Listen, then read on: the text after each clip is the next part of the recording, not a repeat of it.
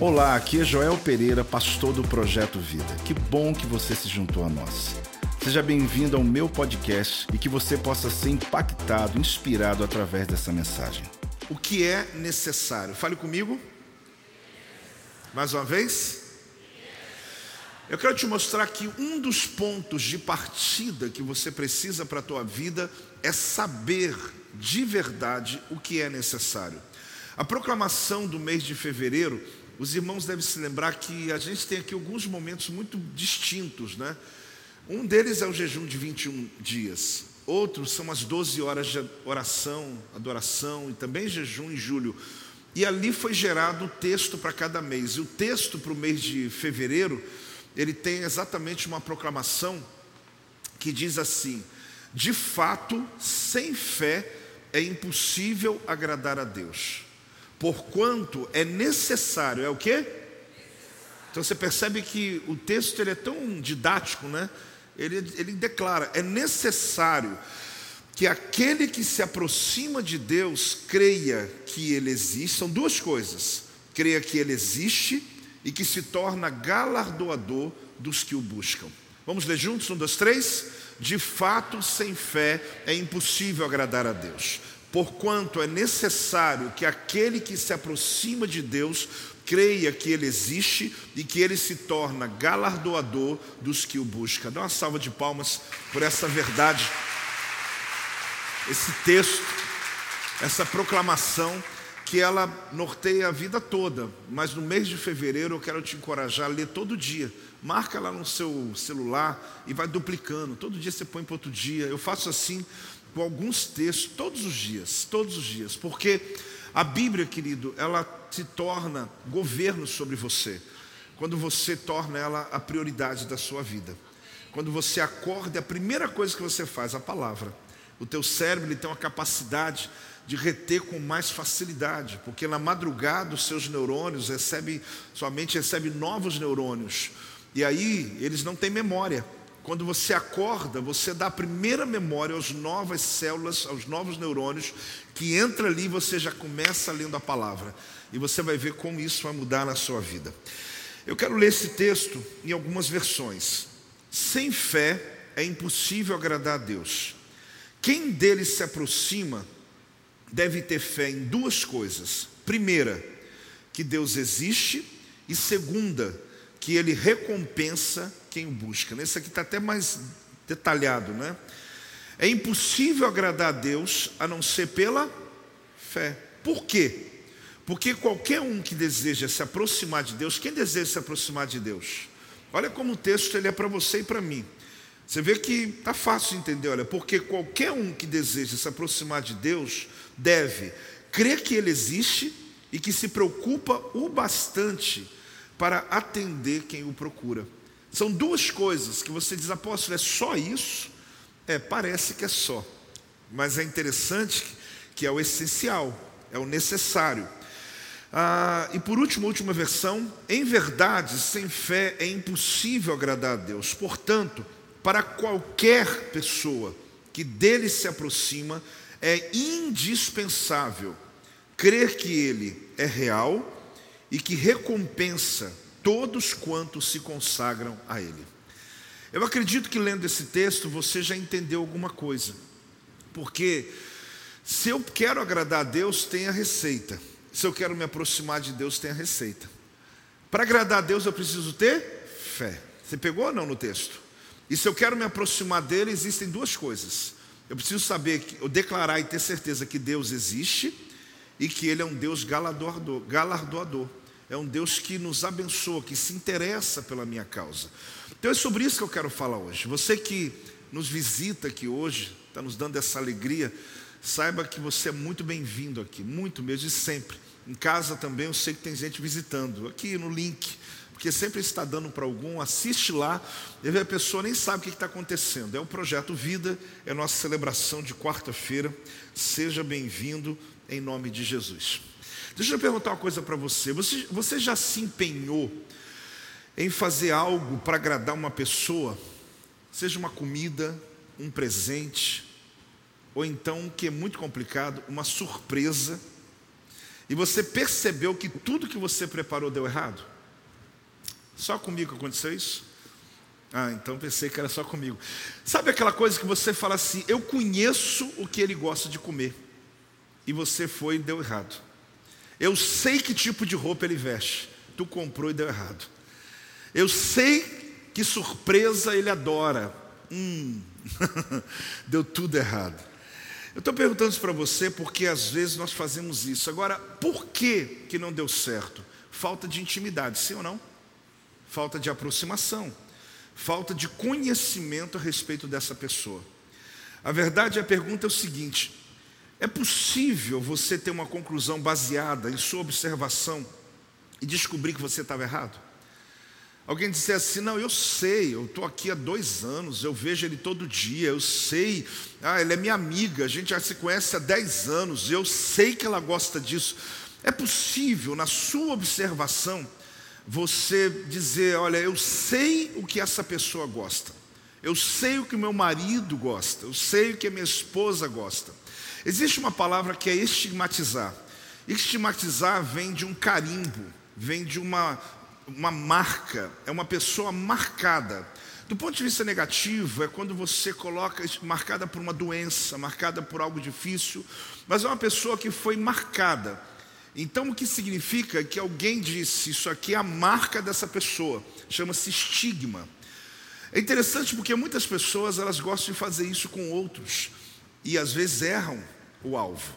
Porque diz, olha, aquela pessoa ali, ela tem esse problema e você às vezes errou. E às vezes, por muitas situações, você percebeu que a sua conclusão não estava correta. A falta de é, é, proximidade nos faz tirar conclusões erradas a respeito de alguém. Isso acontece em qualquer situação. Eu vejo muitas pessoas fazendo coisas para Deus em nome de Deus e para Deus, e Deus não está nem vendo. Ou Deus está vendo porque Ele é soberano, mas Deus não está nem recebendo o que essa pessoa está fazendo. Apóstolo, mas quem é o Senhor para poder me provar isso? Não sou eu, é a Bíblia que vai provar. Você vai perceber que existe algo necessário. Fale comigo, o que é necessário? Você vai descobrir que a gente faz muitas coisas, mas às vezes não faz o que é essencial, não faz o que é necessário. E por mais que eu tente explicar para alguns, que tem a mente religiosa, ele diz: Eu ouvi, mas não concordo com você. Não é questão de concordar comigo, é questão de você ter uma vida mais assertiva, de ter uma oração mais objetiva, de ter respostas ao que você está clamando. O jejum, querido, você descobriu aqui comigo que não é para só pedir, o jejum é para ter intimidade com Deus. Porque se eu tenho intimidade, eu sei até o que eu vou falar. Se eu não tenho, eu vou parecer mais um com a lista de mercado pedindo tudo para Deus todo dia. Deus, eu preciso disso, disso, disso, disso. E não é isso. Deus quer você se aproximar dele. Então eu diria para você que tem muita gente em nome de Deus, falando em nome de Deus, fazendo em nome de Deus e Deus não está no negócio. Mas apóstolo, Deus é que sabe, Deus é que conhece meu coração. Sim, mas Ele nos deixou a Sua palavra para nos ensinar como que devemos proceder. Por que, que orações são respondidas e outras não? Além da soberania de Deus, que aí não é comigo, né? Deus é soberano, ele sabe o que é melhor. Mas em muitas circunstâncias é porque nós não sabemos orar, porque não, não oramos a palavra, porque às vezes falamos aquilo que a nossa emoção diz, não aquilo que a Bíblia diz. Por mais que você seja envolvido emocionalmente pela presença de Deus, querido, Deus não se move pela emoção, Deus se move pelos princípios. Tem alguém aí?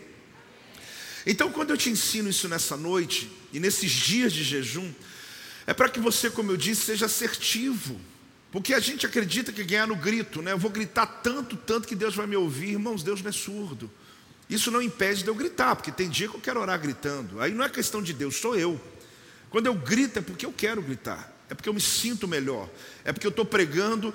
Tem gente que fala assim: apóstolo, você gritou aquele dia, é porque aquele dia eu estava pregando para você e para mim, dizendo: Joel, ouve aí, ouve aí.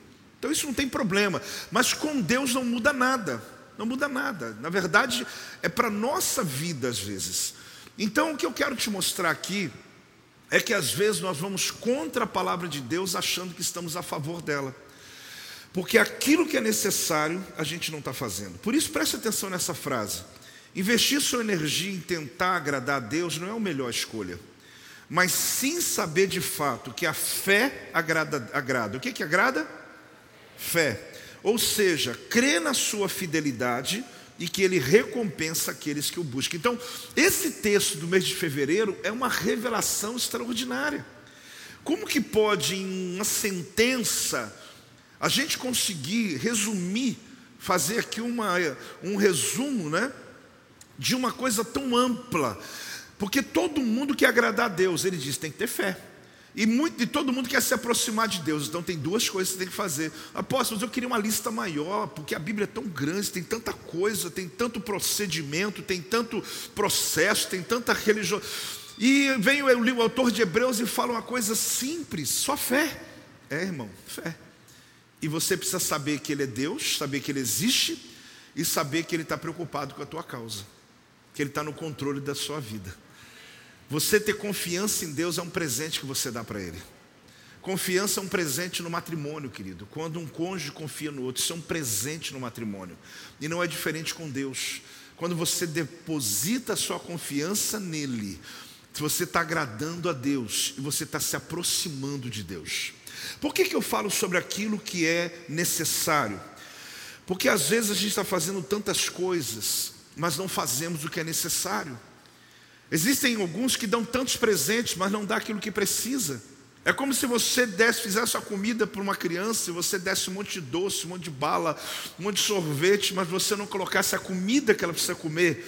Ou seja, você pode dar outras coisas, mas essas outras coisas, sem o necessário, não vai fazer diferença nenhuma. Então o que eu quero te perguntar é o seguinte: a segunda pergunta. Você já recebeu um presente de alguém que, mesmo que você não tenha gostado, você se comportou como se tivesse adorado? Levanta a mão aí comigo aí. Uau, você que sou eu. Você também é apóstola? Ah! Já está todo mundo no pacote, então não tem problema. Alguém já olhou para o lado assim, foi aquele dia que eu te dei aquela calça? Não, não é aquele dia. Mas por que, que a gente faz isso, gente? Ah, eu, a pessoa está mentindo. Você sabe que no fundo não é, mas o que, que aconteceu? Você ganhou uma coisa que alguém preparou para você, seja uma comida que você não gosta, mas você percebeu o empenho da pessoa. Você não gostou da comida, mas gostou do empenho. Você fala: Meu Deus, eu não gosto dessa comida, mas olha o que essa pessoa fez para me trazer essa comida. Você ganha uma roupa que você não tem nenhuma disposição de usá-la. E às vezes não vem nem com aquela coisinha para trocar, né? Não dá para trocar, né? Porque senão você vai lá e troca, né? E você fica com ela, você não dá para ninguém, está guardado lá no seu guarda-roupa, né? Não serve você. Você está com esperança que depois do jejum, quem sabe, ela vai entrar, né? Mas está lá.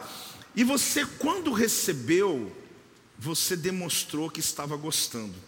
Agora, como que a gente consegue fazer isso? Deixa eu te explicar. Porque você pode pensar uma coisa, eu já expliquei isso um dia, tá? Mas hoje é bem é importante eu falar de novo. Porque eu e você podemos pensar uma coisa, falar outra e fazer uma outra ainda. Olhe bem, a gente pode pensar uma coisa, projeta aí, gente. Fazer, você pode pensar você pode falar outra e você pode fazer outra. Sim ou não? Vamos lá, se você consegue. Você está pensando lá na, no seu compromisso de amanhã. Você está conversando com a sua amiga aqui, falando de uma coisa da agora. E você está com a sua mão tomando café. É possível ou não? Você pode estar dirigindo o seu carro, ouvindo música, conversando com alguém, sim ou não? Você está aqui, ó, fazendo uma coisa, você está falando outra, e mesmo falando uma coisa, você pode ainda estar tá pensando o que, que eu vou fazer amanhã de almoço. Sim ou não? As mulheres então são mestres, né? Os homens também. Os homens também. Agora, como que a gente consegue fazer isso? Porque Deus nos, nos fez assim. Nós temos essa capacidade de pensar uma coisa, falar outra e fazer outra. São três capacidades simultâneas. Você pode fazer isso agora. Você pode estar pensando na tua casa, me ouvindo aqui, fazendo aqui, escrevendo outra coisa. Agora, a pergunta que eu quero te fazer é o seguinte: se eu posso fazer isso, às vezes você ganhou um presente, você pensou ou seja, eu não estou gostando disso. Mas você está falando, está lindo.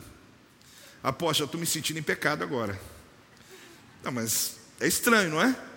Você recebeu o presente, no teu pensamento você está dizendo, não gostei. Na tua boca você está dizendo, que lindo. Ou então você está comendo a comida e o seu pensamento está dizendo, não está bom. Você está falando, que delícia essa comida, não é? E a tua mão está fazendo outra coisa. Agora, o que significa isso? Que você pode, eu posso. Você está dizendo que isso é certo ou errado? Não estou entrando no mérito. Eu estou só te falando que você tem essa capacidade e eu também tenho. Agora, deixa eu te falar uma coisa que pode escandalizar você. Deus não tem. Deus não tem essa capacidade. Deus não lhe permitiu ter essa capacidade. Porque Deus, o que ele pensa, o que ele fala, o que ele faz é simultâneo. É improvável Deus pensar uma coisa, falar outra e fazer outra. Após está falando de Deus aqui no altar desse jeito, colocando limite para Deus. Eu não estou colocando limite para Deus, eu estou dizendo como Deus é. Deus, assim como algumas coisas ele se permitiu, outra coisa que Deus se permitiu, a palavra de Deus está acima dele, você sabia? Ele se permitiu isso. O filho dele um dia falou assim: Passa de mim esse cálice. Ele disse: Não posso. Porque diz que a palavra está sendo velada e ela está acima dele. Ele vai cumprir a palavra dele, não importa o que vai acontecer. A palavra. Quem está entendendo o que estou falando? Então, se Deus não pode pensar uma coisa, falar outra e fazer outra, então quando você entrega um presente para Deus, ele pode fazer igual a gente? Não. Ele não pode fazer uma cara dizendo: Ah, que lindo, meu filho. Ah, posso, porque Deus viu o meu trabalho. Porque a Bíblia diz que Deus está vendo minha intenção. Sim, Deus está vendo sua intenção. Mas não significa que aquilo que você está entregando vai surgir o efeito que você está esperando. Então, o que eu quero dizer para você, querido, que o livro de Hebreus, nesse texto, ele entrega para a gente uma coisa tão tremenda, porque é muito comum, inclusive no relacionamento conjugal. Existem casais, querido, que acham que está agradando o outro há muito tempo que acha que está satisfazendo o outro há muito tempo. Alguns que às vezes dão tudo um para o outro, mas não entregam o que é necessário. Porque o pensamento da mulher é muito diferente do pensamento do homem. Por isso aqui os casamentos, nós temos o curso de noivos. Não se casa sem fazer o curso de noivos. Que mesmo fazendo o curso de noivos, a gente sabe que tem dificuldades quando se casa. Mas algumas pessoas que às vezes simplesmente juntam os trapos lá, casa, se junta, não conversa com ninguém, não pergunta nada para ninguém, e chega no casamento, ele vai descobrir que a mulher pensa completamente, os valores que ela tem da vida é muito diferente dos valores que ele tem da vida. O que agrada a ele é muito diferente do que agrada a ela. Existem coisas que para um, para outro, só que para não ter atrito, os dois dizem: Poxa, tá joia. Só que isso dura um ano, dura dois anos. Alguns duram dez anos. E o marido está insatisfeito. A vida inteira. A mulher está insatisfeita. Tem coisa que um faz está dizendo isso eu não gosto, mas ele acha que eu gosto. Ela acha que eu gosto feijão por baixo, mas eu gosto feijão por cima do arroz. Mas por que, que nunca falou abençoado? Ah, porque eu não quero falar, deixa ela achar que está bom assim mesmo. E muita gente às vezes leva susto. Eu já vi casais que resolveram conversar honestamente, depois de muitos anos. Você não tem noção do susto que a mulher fica, o susto que o homem fica. Quando ela diz assim: Você acha que está agradando? Você acha que tudo que você está fazendo, toda vez sexta-feira você faz tal coisa? Você acha? E um dia ela teve coragem de dizer: Você está entendendo que às vezes a gente conclui as coisas na nossa mente sobre pessoas? Muitas pessoas já me esquematizaram. Eu já cheguei à igreja que o pessoal chega correndo com água com gás e coloca assim. Eu falo, ah, não troca essa água lá e tal. Ah, mas disseram que o senhor adora água com gás. Aí isso aí eu tinha uns 30 anos de idade. Eu até tomo bastante ainda, mas mudou. Mas de repente a fama correu, né? então todo mundo já vinha com o negócio dizendo: o pastor gosta disso, o pastor gosta de tal coisa pastor gosta. E às vezes eu levei susto, porque colocaram coisa na mesa que eu falei, meu Deus, acho que eu não gosto desse negócio não, mas alguém falou que você gosta. Então é ruim quando você vive num ambiente de falta de discernimento, de intimidade, dentro da família e alguns ambientes. Por que eu estou dando essa volta inteira? Porque eu quero te explicar uma coisa muito importante. Qual é o conceito que você carrega a seu respeito? Qual o conceito que você tem de si mesmo? Apóstolo, altíssimo. Eu sou príncipe, sacerdote, filho do Deus Altíssimo. Sabe aquele assim que fala: Eu estou aqui para vencer, eu sou vencedor, eu estou rompendo todo dia. Ok. Ao mesmo tempo, tem aqueles que têm um conceito a respeito de si completamente destruído, acabado. A minha pergunta é o seguinte: eu já discipulo pessoas há muito tempo. Isso não falo com nenhuma soberba, eu falo com muito temor, mas há muito tempo que tem uma graça de poder discipular pessoas, inclusive discipular pastores, líderes, etc. O mais interessante é ver como as pessoas crescem no potencial delas quando elas se deixam ser trabalhadas. Eu nem vou usar a palavra submeter, porque a palavra submeter parece que eu estou aqui, você está aqui embaixo, eu estou te apertando. Não, mas quando você se deixa ser orientado, você se deixa ser apacentado. Quando uma pessoa, ela realmente ela está disposta a ouvir a verdade. Ela não quer apenas que você agrade, igual eu falei agora há pouco, você fale o que ela quer, mas você vai falar a verdade. Porém, é interessante porque existe um momento que eu chamaria de passagem. É uma coisa tremenda no discipulado. Eu tenho pessoas que caminham comigo há mais de 25 anos, e há 25 anos que eu discipulo. E tem pessoas há dias, né? O que significa que tem aquele momento, que é o momento em que eu vou dizer não. E na minha experiência, eu já vi várias reações nesse momento. Porque enquanto está todo mundo concordando, gente, você não sabe como é maravilhoso. Enquanto eu estou falando aqui algumas coisas, você está dizendo isso, está jóia, eu estou com ele, mas daqui a pouco você pode desgostar de mim. Em algum momento. Não é meu interesse, não, tá, irmão? Mas pode acontecer. Por quê? Porque eu chamo do momento da passagem, momento da é a travessia. Você está indo para um outro nível com Deus, um outro nível de maturidade, um outro nível de crescimento. Muitas pessoas chegam para mim e falam, apóstolo, eu quero fazer um seminário teológico, quero fazer aquilo, tal, tal, tal, tal. Só que ele não conseguiu ainda nem entender o que é submeter a um ensino, a uma célula, a um discipulado, a um toque que alguém te dá, a uma profecia, uma palavra, uma direção. Por quê? Porque ele quer alcançar algo muito grande mas ele não compreende de fato que ele pode crescer a partir da palavra liberada de Deus sobre a vida dele. Preste atenção. Tem um momento que eu vou dizer não. Tem um momento que você vai ser contrariado. E às vezes ah, o discípulo ele não entende que ele está no nível avançado, porque quando eu estou dizendo não para ele, quando eu estou contrariando-lhe alguma coisa, é porque eu estou confiando que ele já está maduro. Eu estou confiando que Ele pode. Às vezes, por mais que eu não consiga tempo de atender as pessoas, não me sinto frustrado, porque uma igreja, irmãos, que tem 30 pastores, aqui nós somos em 30 pastores. Eu não vou ficar triste porque alguém queria falar comigo e não quis falar com um dos 30 pastores preparados, discipulados pela gente. Então eu sei muito bem que tem coisas que eu e a apóstola podemos lhe ajudar, mas eu não tenho dúvida alguma de que todos eles, um deles pode lhe ajudar. Então, por mais que às vezes a gente tenha os pastores tudo mais, às vezes eu vou acompanhando, sempre acompanhando algumas pessoas da igreja, e chega a hora do não. Às vezes eu digo: olha, irmão, eu não tenho mesmo possibilidade de lhe atender. Aí ele escreve embaixo: eu estou saindo da igreja porque o pastor não me dá atenção, porque eu não sei o que. Eu falei: uau. Será que realmente é suficiente para quebrar uma aliança com Deus por causa de um não e tão simples assim? É interessante porque quando chega esse momento, é hora da maturidade. Eu tenho dois casos para te contar, bem recentes. E eu conto para você com temor, porque na verdade, quando eu ouço, eu falo, meu Deus, o que eu poderia ter feito para evitar? O primeiro deles não faz mais de dois meses. Uma pessoa, há 17 anos, ele parou de vir nessa igreja. E 17 anos depois ele resolveu me escrever dizendo: Apóstolo, estou escrevendo para lhe perdoar. E eu, quando fui olhar o texto, eu falei: Deus, me perdoe em nome de Jesus mesmo, não sei nem o que ainda, né? E não tenho nenhuma soberba nisso, pelo contrário, me interessei no assunto, porque quantas coisas que eu falo, em algum momento eu posso magoar alguém. E quando eu fui lendo, eu lamentei tanto. Porque se eu soubesse 17 anos atrás aquilo que havia acontecido, eu teria evitado. Eu teria procurado aquele irmão. Ele era jovem ainda, hoje ele tem filhos, já está casado. A vida dele estava tá, travada. E ele disse, apóstolo, 17 anos.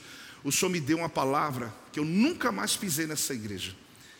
Aí eu fiquei curioso e comecei um diálogo com ele pela internet. comecei a perguntar, mas o que foi, meu irmão? Eu vi a carinha dele e me lembrei dele. E eu ficava tentando, e apóstolo tem uma mente muito melhor do que a minha, eu passei para ela o assunto e falei, Silva, tenta me ajudar. O que, que, eu, que, que eu fiz para esse irmão aqui? E até que eu consegui tirar dele. Ele disse, apóstolo, eu me lembro direitinho, o senhor estava dentro da igreja, acabou o culto, eu cheguei para você, e o senhor disse para mim, você só vai, você está proibido de pregar, até que você esteja pronto. Aí eu falei, o que, que eu falei? O senhor falou que eu estou proibido de pregar, mas qual é a próxima frase? Até que você esteja pronto. Eu falei, irmão, mas o que, que eu errei com o irmão? Não aposto que eu queria pregar o evangelho. Eu falei, eu não lembro do contexto, mas eu acredito que se eu disse isso a você, é porque eu entendi que você estava sendo preparado, mas não estava pronto ainda. Agora, pelo amor de Deus, em 17 anos, a igreja cresceu, mudou, abriu, eu fiz tanta coisa na vida. 17 anos depois, você entra, você me manda um recado. E eu falei para ele, irmão, então o senhor me perdoa, meu irmão, de eu ter falado isso para você. Aí ele disse, não, apóstolo, eu que tenho que pedir perdão. Eu falei, então pede perdão um por outro, mas o problema é que os 17 anos não voltam. Você sabe o que é, querido? Qual o conceito que você tem a teu respeito? Continuo com muito temor, porque não é intenção de expor ninguém, muito recente, uma pessoa me procura. Ele chega aqui no culto, termina o culto e ele fala: Apóstolo, eu preciso falar com você. Eu falei: Pois não. Quando ele tirou a máscara, eu falei: Meu Deus, quanto tempo! Deve ter uns oito anos. Aí, quando eu falei oito, ele falou: Não, vinte. Desculpa, mas eu errei em doze, né? Mas é porque às vezes, para mim ou para você que não está envolvido na dor, você não tem a dimensão de tempo. Quem está me entendendo? Aí ele tirou a máscara e falou comigo, apóstolo, eu vim aqui lhe pedir perdão. Aí eu falei, meu Deus, o que, que foi, irmão? O que, que aconteceu? Porque eu busco aqui na minha mente, estou olhando para você, não consigo lembrar. Ele disse, apóstolo, há 20 anos atrás, aconteceu algo entre eu e você, e eu nunca mais pisei aqui nessa igreja. Aí eu fiquei curioso, né? Imagina se é mulher, mulher dá até coceira, né? Aí eu falei assim, irmão, mas por favor me ajuda, traz a lembrança, porque eu não lembro, eu só tenho coisas boas da tua família, eu tenho lembranças maravilhosas. E tinha mesmo, eu estava sendo honesto com ele. Eu falei, olha, eu olho para você e eu, o que, que foi? Aí ele disse assim, há 20 anos atrás, ah, o senhor, eu estava tomando uma decisão e vim pedir conselho. E o Senhor disse exatamente essas palavras: Isso nunca vai acontecer. E eu decidi, daquele dia em diante, nunca mais pisar na igreja. Só que eu disse, mas qual era o motivo mesmo? Aí ele me contou qual era o motivo. E eu disse: se você me perguntasse hoje, eu ia dizer para você: isso nunca vai te acontecer. Eu não mudei o que eu tenho a dizer. Me desculpe a minha honestidade. Eu sou apacentador de vidas. Eu não sou bajulador de pessoas. Eu vou dizer aquilo que eu entendi em Deus. E quando ele disse, falou, apóstolo, quando eu vi isso de você, eu saí da pelas portas. Fazem 20 anos. Eu estou me tratando, psicólogo, psiquiatra, estou tomando remédio. Como isso me dói, gente, ouvir isso. E hoje ele, eu vim aqui porque ele disse: vai lá e pede perdão para o teu apóstolo, porque a tua vida está travada há 20 anos. Você acha que eu falo isso com orgulho? Não. Mas eu fico pensando, meu Deus, como tudo vai bem até chegar o não, como tudo vai bem até você ser contrariado. E hoje aqui eu estou tentando evitar novos problemas no futuro. Porque em algum momento você vai ouvir um não meu, um não dos pastores. Você vai ouvir uma coisa que você talvez não gostaria de ouvir, porque você queria que a gente concordasse com você. Mas nós somos honestos. Pode ser, tomara que a gente concorde sempre, mas pode ser que em algum momento eu diga, irmão, não vai por esse caminho, porque esse caminho não vai ser bom para a sua vida. Eu fui para casa pensando quantos outros como esses dois estão aí fora. Talvez alguém está até aqui me vendo na televisão. Quando eu falo isso, querido, talvez você pense assim: é, o apóstolo é difícil mesmo. Talvez você até diga assim, mas isso aí, apóstolo, é, eu vi que sou, é ruim mesmo, né? É, a ideia não é essa, querido. A questão é que eu sou difícil mesmo quando eu carrego uma visão, uma convicção em Deus. Então vai ter momentos na sua caminhada que você vai querer ser agradado, como eu também quero ser agradado. Mas existem momentos que nós não vamos ser agradados, mas nós vamos ter aquilo que agrada a Deus. E você precisa ter maturidade, porque quando chega um momento que alguém te disse não, porque está confiando em você. Quando alguém falou para você assim, não, você já está bem, eu não vou na sua casa não, é porque essa pessoa está dizendo, você já está tão comigo que não vai fazer diferença se eu vou na sua casa, se eu não for na sua casa, nós já estamos juntos. Só que alguns cristãos, querido, vivem uma imaturidade eterna um momento onde ele não consegue romper, e a pergunta que ele se faz o tempo todo é dizer o seguinte: meu Deus, por que, que a minha vida, eu falo sempre isso aqui, por que, que minha vida não passa disso? Por que, que eu não consigo romper? Porque na hora que era da virada, daquele não, que você foi contrariado, que era a hora de você dizer, deixa eu prestar atenção, se esse não não está me ensinando, se essa situação não está me levando para outro nível, ao invés disso, fugiu, fugiu só que foge aqui, foge ali, foge do casamento, foge dos amigos, foge, tenta fugir de Deus.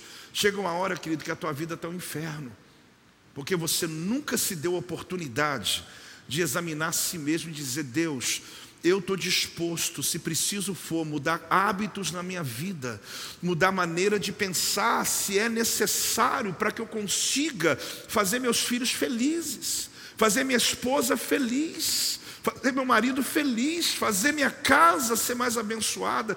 Que maldito orgulho é esse, gente, que a gente carrega às vezes, que a gente quer ter razão e deixar todo mundo infeliz perto da gente. Tem alguém aí? Que coisa é essa? Trabalhando com pessoas há tantos anos, eu e apóstolo, tem hora que a gente fala assim, meu Deus, por que algumas pessoas estão vendo, estão caindo no poço, estão derrubados, estão, estão na pior, estão vendo a vida falindo, mas ele diz, mas eu não vou mudar. Ah, por muito menos, querido, eu me quebranto todo, peço perdão, chego para quem trabalha comigo e falo, me perdoa, eu errei esse caminho aqui, vamos por aqui, vamos embora. Porque a gente vai perceber na vida que existem instantes que você tem que buscar intimidade. Buscar o quê? Porque a falta de intimidade faz você tomar conclusões erradas. O que acontece, querido, quando eu ando com Deus? Talvez, como eu disse, você deve estar achando assim, apóstolo, mas eu não sabia que você era uma pessoa assim. Eu já lhe disse, realmente, quando se trata de conhecer a vontade do Senhor, às vezes você vai passar por situações como essa. Viver relacionamentos superficiais, muitas pessoas preferem viver dessa forma. Eu escrevi uma frase aqui que eu queria compartilhar com você. O verdadeiro nível de compromisso de alguém não é testado nos bons tempos, e sim nos momentos de conflito e desentendimento. Isso no discipulado, no casamento, na amizade, no mentoreamento, em qualquer momento da sua vida que você quer crescer. Quando você está disposto a largar o teu passado, a largar o que te derruba, a largar o que te impede, que te limita, para viver uma vida abundante na presença do Senhor. Você pode uma vida inteira dar um looping, toda vez, você vai, chegou tão perto, volta de novo. Você vai, ah, fui tão perto, volta de novo. Meu Deus, parecia que agora ia, e volta de novo. Ah, parecia que essa era a pessoa certa, volta de novo. Você já parou para pensar que às vezes não tem nada a ver com as pessoas, não tem a ver com a geografia, não tem a ver com as, com as circunstâncias, tem a ver com você mesmo, tem a ver com a sua postura quanto à vida, com a decisão que você toma. Nós começamos um jejum, todo mundo aqui pode, sim ou não? Todo mundo, tem ninguém. Ah, um caso ou outro que eu ajudei a pessoa a localizar como ele pode jejuar, porque tinha algumas coisas distintas. Todo mundo pode. O que, que significa? Eu preciso querer. Eu falei domingo isso, eu preciso querer, eu preciso desejar. Aí vem o autor aos Hebreus, ele diz o seguinte: olha o que é necessário. Eu diria para você que Elias, o profeta Elias, qual profeta? Ele dá para nós um exemplo ótimo do que é necessário. Pois ao subir o Monte Carmelo com os profetas de Baal, é, você vai perceber que aquilo que, que Hebreus diz Elias no Antigo Testamento, ele já colocou em prática. Quem quer aprender, diga amém. Vamos ao texto então. 1 Reis, capítulo 18, versículo 23 e o versículo 24. Olha o que diz esse texto, para a gente compreender um pouco dessa história, que eu vou ler aqui em três ambientes. Deem-se-nos, pois, dois novilhos, escolham eles para si um dos novilhos, e dividindo-o em pedaços, o ponham sobre a lenha. Porém, não lhe meta o quê? fogo, porém não lhe meta fogo. Eu vou explicar o que está acontecendo. Eu prepararei o outro novilho e o porei sobre a lenha, e não lhe meterei fogo. Então invocai o nome do vosso Deus, e eu invocarei o nome do Senhor. E há de ser que o Deus que responder por fogo, esse é que é Deus. E todo o povo respondeu e disse: É boa esta palavra. Olhe para mim, porque 90% aqui já conhece essa história, mas pelos outros que não conhecem, eu vou te colocar na cena. Houve um momento ali em Israel que a seca invadiu a nação. Eles estavam vivendo uma pobreza muito grande. Ainda não havia profeta em Israel, porque o primeiro profeta de Israel foi Moisés. Qual é o primeiro profeta de Israel?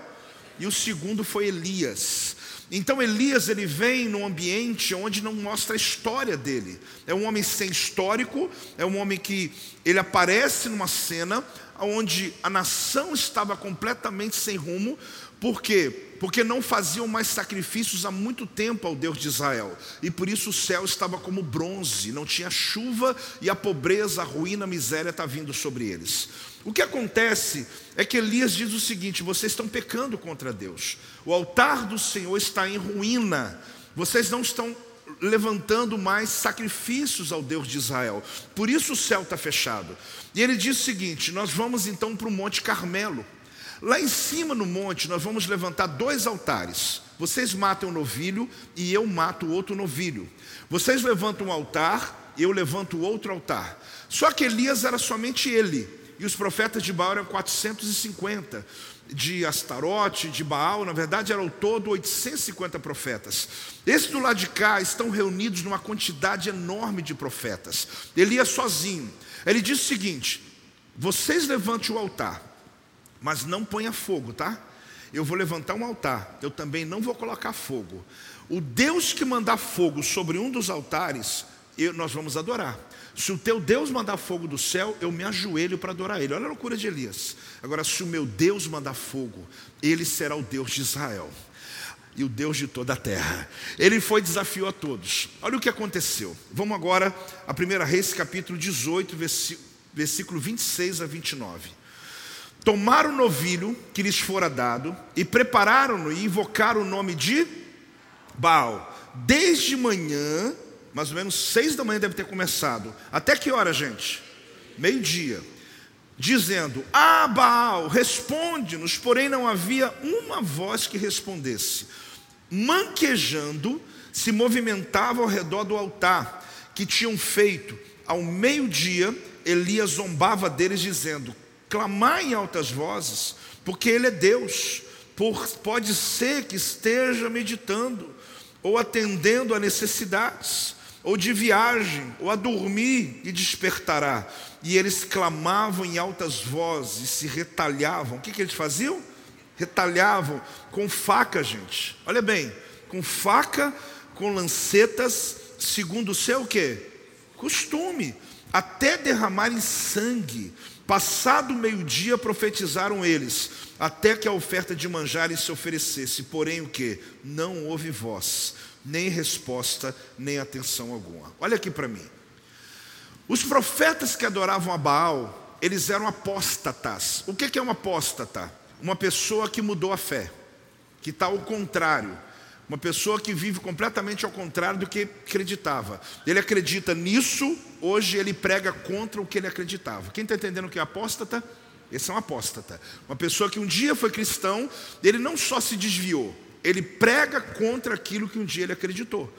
Aí o que acontece? Quando Elias chega no cenário, ele encontrou os colegas ou ex-colegas dele de ministério, só que não eram mais profetas de Deus, profetas de Baal. Esse pessoal, eles viraram a casaca, literalmente, viraram para o outro lado, literalmente, pela conveniência da necessidade. porque o governo começou a dar subsídios para eles se eles fizessem sacrifícios a Baal. Porque Acabe se casou com quem mesmo? Quem se lembra? Jezabel. Ela veio de um outro povo, ela era filha de um rei pagão, então ela trouxe a doutrina do povo dela para dentro de Israel. Então o governo fazia o quê? Se você está comigo, eu dou um salário para você. Só que Elias não entrou nessa furada, mas eles gostaram da ideia. Então agora eles são profetas de Baal, mas eles têm as práticas que eles tinham antes. Então eles adoravam a Deus, querido, com sacrifício. Quando eles passam para o outro lado, eles levantam um altar, colocam o novilho no meio, começam a andar. Deixa eu explicar como que eles andavam. Eles andavam pior do que fazer academia. Eles andavam com uma, um joelho no chão, levantava, colocava o outro joelho no chão. Tem que ter físico, né? Ia. Você imagina fazer isso durante horas. Só que quando eles perceberam que não vinha voz nenhuma, pegaram faca e começaram a cortar o corpo. E começou a cortar. Você tem noção que dor é essa? E começou a sangrar a perna. Eles iam andando em volta do altar de, de Baal e gritavam: Manda fogo, Baal. Elias, quando deu meio-dia, acho que até com pena, falou: Gente, para com isso. Para com esse grito. Sabe por quê, gente? Porque às vezes nós fazemos o que queremos, mas não fazemos o que é necessário. Deus não pediu ninguém para se cortar. Deus não pediu ninguém para ficar ajoelhado, para andar ajoelhado, subir escadaria. Me desculpe, mas Deus não pediu nada disso para ninguém. Só que a gente vai fazer o que Deus não mandou. Só que a gente deixa de fazer o que Deus mandou. Só que o essencial, o necessário, são só duas coisas: você saber que Deus existe e que Ele se preocupa pela tua vida. É só isso. Só que a gente quer melhorar, a gente quer engrossar o caldo, a gente mas é muito pouco, eu tenho que fazer um sacrifício, eu tenho que, eu tenho que. Você não tem que fazer nada. Porque se você quer agradar a Deus, você tem que ter fé. E se você quer se aproximar de Deus, você precisa saber duas coisas: que Ele existe e que Ele se preocupa com você. Só que tem hora que é tão simples que a gente fala, não é possível ser só isso. A vida inteira eu achei que eu tinha que fazer um monte de coisas. A vida inteira eu achei que eu tinha que fazer.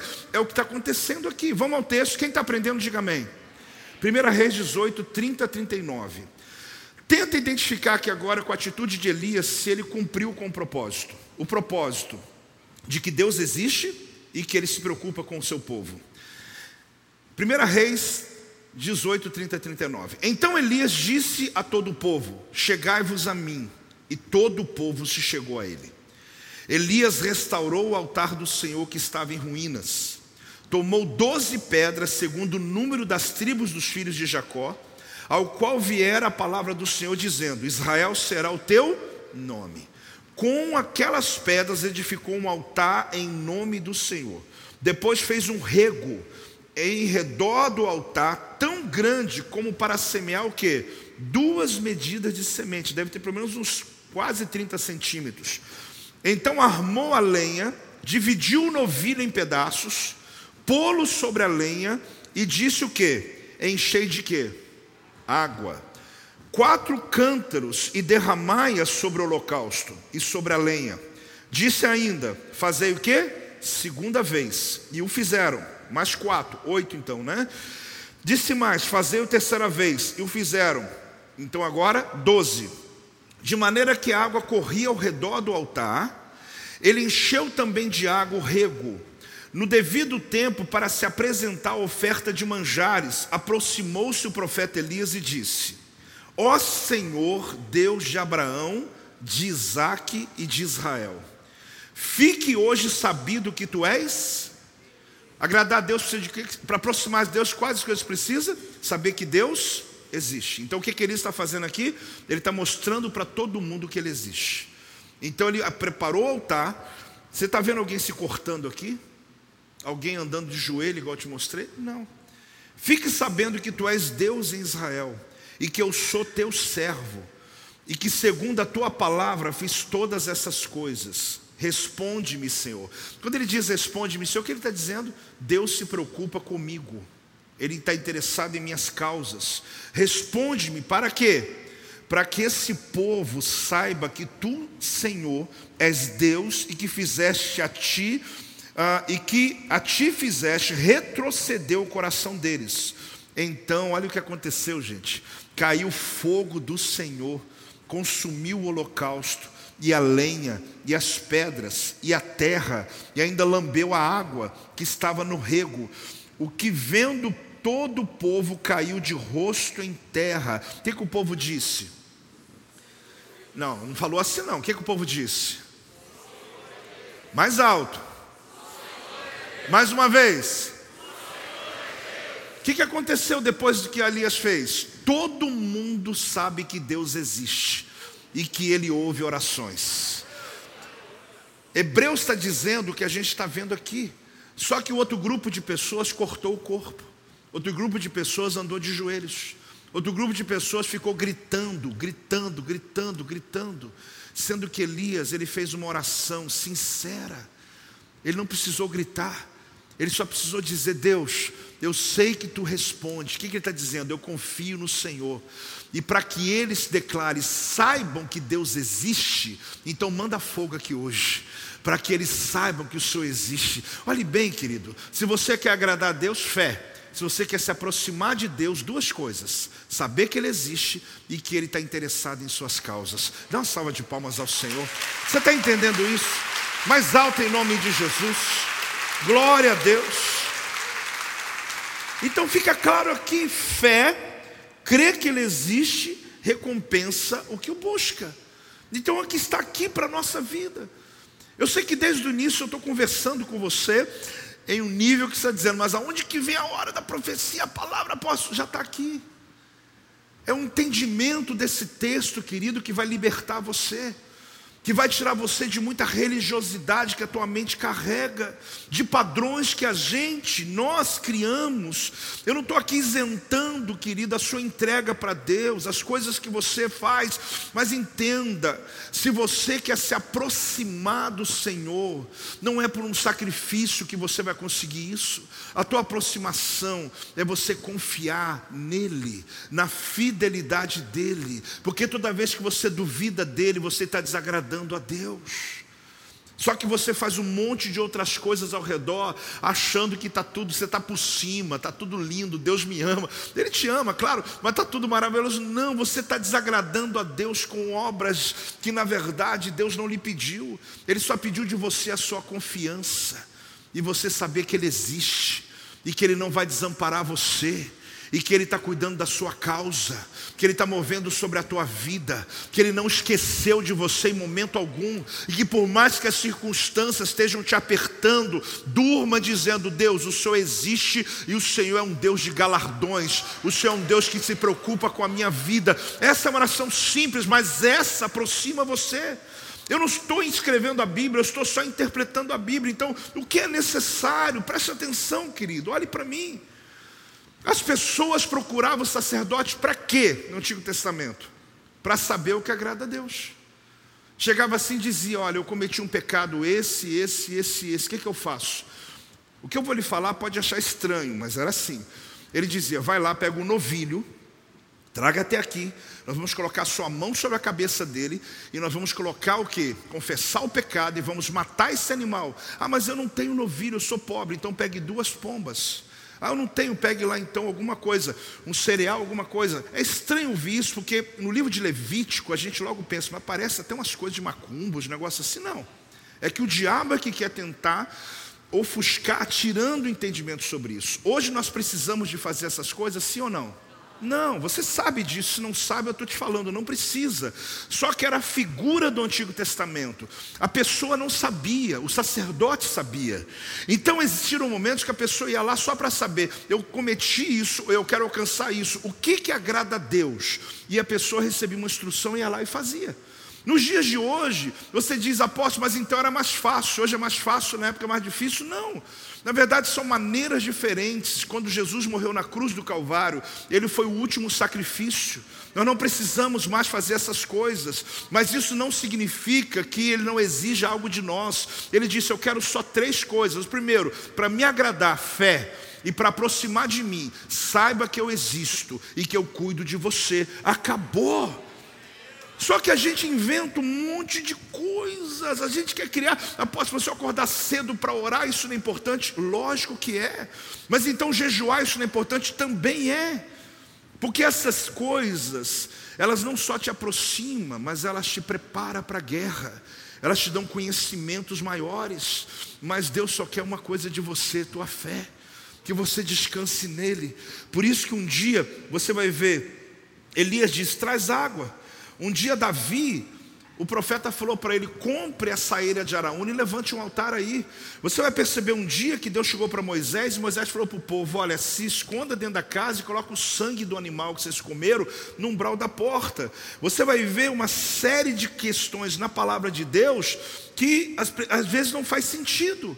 Um dia o profeta chegou para um grupo de homens, chegou para ele e falou assim: essa, esse rio que passa nessa cidade, ele, a água dele não é boa. As mulheres bebem da água, ficam estéreis. Pessoas bebem da água, ficam doentes. Aí o profeta falou assim: pega um prato de sal vai lá na fonte da água e derrama sobre a fonte da água. Aí você fala assim, apóstolo, mas que história é essa? História não, era o que foi falado. E as pessoas foram lá e fizeram o que o profeta mandou, as águas sararam, as mulheres pararam de perder filho e o povo ficou, não ficou mais doente. Por quê? Porque era só saber o que Deus queria. Só que no Novo Testamento eu não preciso, eu posso fazer o ato profético, faço, mas Deus disse para você e para mim: basta você acreditar que eu existo na tua vida, basta você confessar o meu nome na sua vida, basta você descansar e saber que eu estou cuidando de você, porque a sua confiança em mim é o maior presente que você está me dando, diz o Senhor. Então, nessa noite, querido, eu acho que você está entendendo o que está acontecendo aqui. Deus quer proximidade, Ele quer ser íntimo de você, porque quando você fica só pedindo, pedindo, pedindo coisas para Deus, não é pecado, tá, querido? Mas é porque você está distante dEle, porque quando você está próximo dEle, você talvez nem precisa pedir, porque Ele já está com você, Ele já está cuidando de você. Existem Existem coisas que você tem que entender no mundo natural. Eu tenho quatro filhos e todos eles passaram pelas fases naturalmente. Agora, dois dos meninos casaram, o Isaac está lá em casa comigo. Nós saímos esses dias, ano passado, e eu falei assim: Ah, Silvia, vamos sair em família. E eu quero fazer uma coisa como pai. Eu quero dar para cada um deles um presente. Ela falou: ah, Se você quer fazer, faz. Aí chamei eles lá em casa. E falei, nós vamos passear. E cheguei para um, toma esse dinheiro aqui, isso aqui é para você comprar o que você quiser. Cheguei para outro, toma esse dinheiro aqui, para você comprar o que você quiser. Ô oh, pai, ô oh, pai, não esperava. Entreguei para outro, toma esse dinheiro aqui para você comprar o que você quiser. E chegou o Zac e ficou olhando para mim. O Zac tem 13 anos, tinha 12, né? Aí olhando para mim. Aí eu falei, Zac, você quer o dinheiro? Ele, eu não. Eu falei, por que você não quer? Os outros irmãos olhando, né? Tudo de maior já, tudo já trabalhando, vida deles. O que eu dei um extra. Aí ele disse, eu não, porque eles têm o um dinheiro, eu tenho você. Não é que ele estava esnobando os irmãos, aliás, estava, né? É, pensando bem, estava. Mas é porque eles, os irmãos, também passaram pela fase que ele está. Qual fase? A fase que ele não precisa preocupar quanto que ele tem no bolso e se preocupar quem está do lado dele. Aí você fala, posso, que ilustração estranha. Você tem que entender isso, querido. Você só fica pedindo para Deus porque você se esqueceu que Ele está do teu lado. Você fica pedindo coisas que na verdade você já tem. O que, que ele quis dizer? Ah, pai, quando eles forem comprar, eles vão pegar o dinheiro que você deu. Só que quando eu comprar, você vai lá e paga para mim. Então hora que a minha pergunta é básica. Você quer ter o recurso ou quer ter o pai do teu lado? Porque essa é a pergunta dele para você, querido. Você quer as coisas de Deus ou você quer o Deus das coisas? Porque a maioria das pessoas quer um relacionamento com Deus só de troca. Acorda, gente, eu estou te ensinando algo. Tem intimidade com Ele. Que não é que você não vai orar, mas tem coisas que não vai dar nem tempo de você orar. Quando você pensar, já está na sua mesa. Porque Ele é um pai. Se pais que nós, que somos falíveis, mães como vocês, minha esposa, que somos falíveis, às vezes faz coisa para filho, que pasmem, não é? Que ele antes, ele, ele pensou ontem, ah, eu queria tanto comer tal coisa, no outro dia está lá em cima da mesa, bonitinho, maravilha, bonitinho, né? Se a gente que somos humanos temos coisas que a gente faz, imagina o Deus Todo-Poderoso, nosso Pai. Amado, se você tem intimidade, você vai se assustar. Eu falo com toda certeza para você. Tem dias que eu falo, Deus, eu não mereço, porque eu só pensei sobre isso, o Senhor já está fazendo. Eu só conversei com uma pessoa, eu sussurrei com alguém sobre uma vontade, uma viagem, alguma coisa, de repente acontece um fato, alguém me convida, eu falo, Deus, senhor estava conversando, o senhor estava me ouvindo. A intimidade, querido, a proximidade, ela vai te dar conquistas que você nunca imaginou na tua vida. Você pode continuar com Deus pedindo coisas, mas você pode ter o Deus que é dono das coisas. Então, nessa noite, em nome de Jesus, eu já termino só lembrando a você o próprio texto. O que, que o texto está dizendo para nós? Que é necessário. É necessário que Deus existe, você saber disso, e é necessário que Ele recompensa quem o busca. Isso é necessário que você saiba. Se você compreender isso, você está com ponto de partida para esse ano. Você vai perceber que a sua atitude para com Deus em 2022, ela será regida por um relacionamento, uma proximidade e não apenas por uma troca de favores com Deus. Porque os profetas de Baal se corta, anda de joelho, porque eles veem um Deus de favor, um Deus de troca, mas Elias não. Elias vê um Deus que é o Senhor e que é aquele que é Deus e que você que tem lutas, apóstolo, mas toda essa sua palavra não resolve meu problema lá em casa, toda essa palavra não paga a minha conta, mas é aí que você não está entendendo. Deus, querido, não quer só você pagar uma conta, colocar uma comida na mesa, Deus quer te dar vida com abundância. Deus não quer te dar um remédio que resolve a dor de cabeça até amanhã. Deus quer curar toda a sua doença. Você está entendendo? Deus quer agir na raiz das consequências da tua vida. Isso não é discurso de apóstolo, isso é o que a Bíblia diz. Por isso, em nome de Jesus, começa a andar com intimidade e maturidade. Vai ter dia que vai ter não, mas não faz como os queridos. Eu falo com todo o temor. Um ficou 17 anos, outro esperou 20 anos. Meu Deus, e querido, se chegar a hora do não, cresça no não. Se chegou a hora que você não gostou, cresça não gostando, mas ande com Deus com intimidade, porque Deus continua sendo o Senhor, não importa as circunstâncias ao teu redor. Se ponha de pé. Se você recebe de fato essa palavra, você pode dar uma salva de palmas ao nosso Senhor. Mais alto, graças a Deus.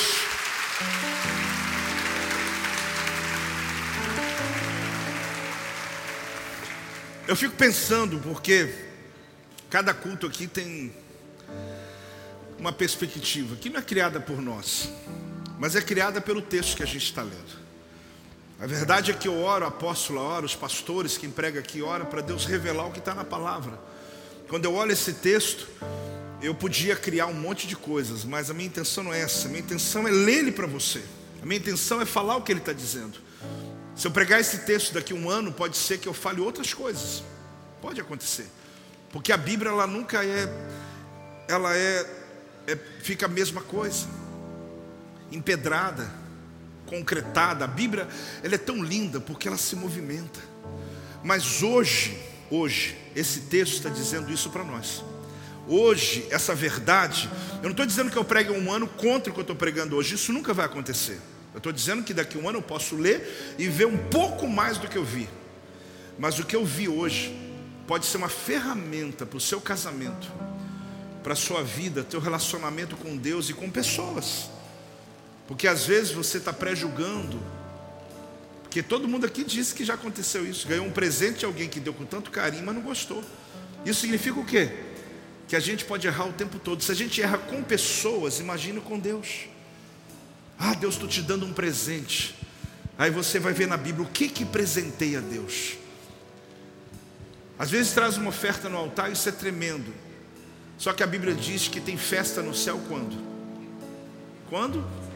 Um pecador se arrepende. É ali está claro na Bíblia.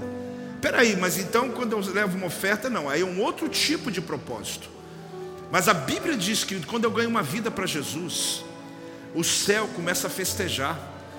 Provoque festa no céu, querido, com a sua vida, com o seu testemunho. Porque às vezes você está dizendo, eu estou lendo a Bíblia, eu estou agradando a Deus. Você está agradando, você está crescendo estou jejuando, eu estou agradando a Deus. Sim, Deus está feliz com isso, mas isso é para você mais do que para Ele.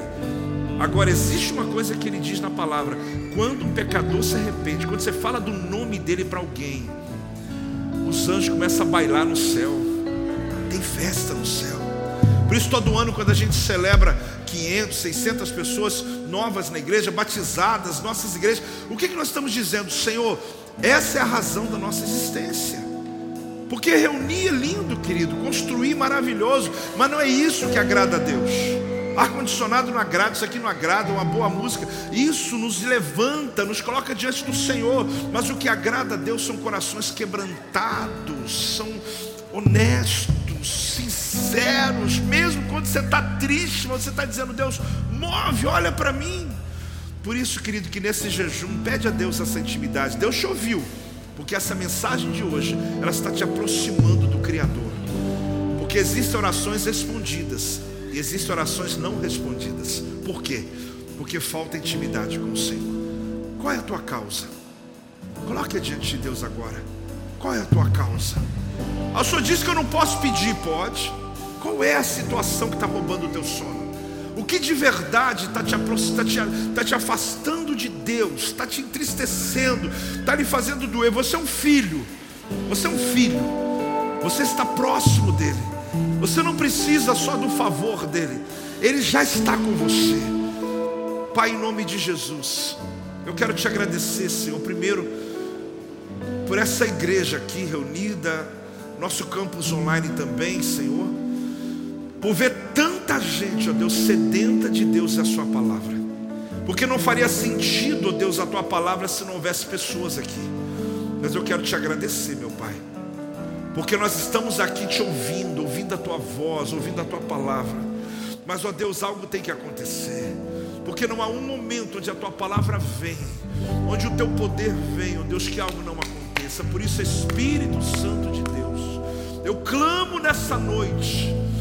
Ó Deus, visita, ó Deus, cada família, visita cada pessoa aqui presente. Ó Deus, torna essa palavra verdade. Nós queremos te agradar e queremos nos aproximar do Senhor. Talvez alguns tenham feito tanto sacrifício na vida, mas não está acontecendo nada. Hoje, ó Deus, nós reformulamos, nós abrimos o nosso coração.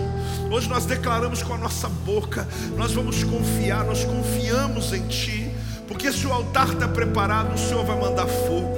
Por isso, meu Deus, meu Pai, mova sobre aqueles que estão enfermos, mova sobre as finanças, mova sobre os casamentos, mova sobre as famílias, mova sobre esta igreja, mova sobre aqueles que estão em sua casa agora, mova sobre aqueles que estão debaixo do espírito de religiosidade, ó Deus, que estão a mente travada, não consegue ser livre para gritar, para buscar, para clamar, para viver a tua palavra, quebra as cadeias da religião, quebra as cadeias, ó Deus, da manipulação, leva a tua igreja à liberdade no espírito, Leva a tua igreja, ó Deus, a viver a tua palavra. Aqueles que estão oprimidos por demônio, oprimidos pela ansiedade, oprimidos pelo medo. Quebra todo espírito do medo, Senhor. Levanta a tua igreja corajosa. Levanta uma igreja ousada. Meu Deus, aqueles que estão debaixo de decretos como aqueles queridos, ó Deus, há 20 anos, há 17 anos, se tem alguém aqui preso, há uma palavra que recebeu minha, uma palavra que recebeu de alguém, quebra agora, meu Pai, em nome de Jesus, liberta essas pessoas para romperem, para prosperarem, para fluírem, para serem felizes, meu Pai. Ah, Deus, declaro em nome de Jesus. Este é o meu podcast. Você pode acompanhar meus conteúdos diários no Telegram e as mensagens completas no meu canal do YouTube. Não se esqueça de me seguir no Instagram. Compartilhe essa mensagem com outras pessoas e lembre-se: quem se adianta, governa.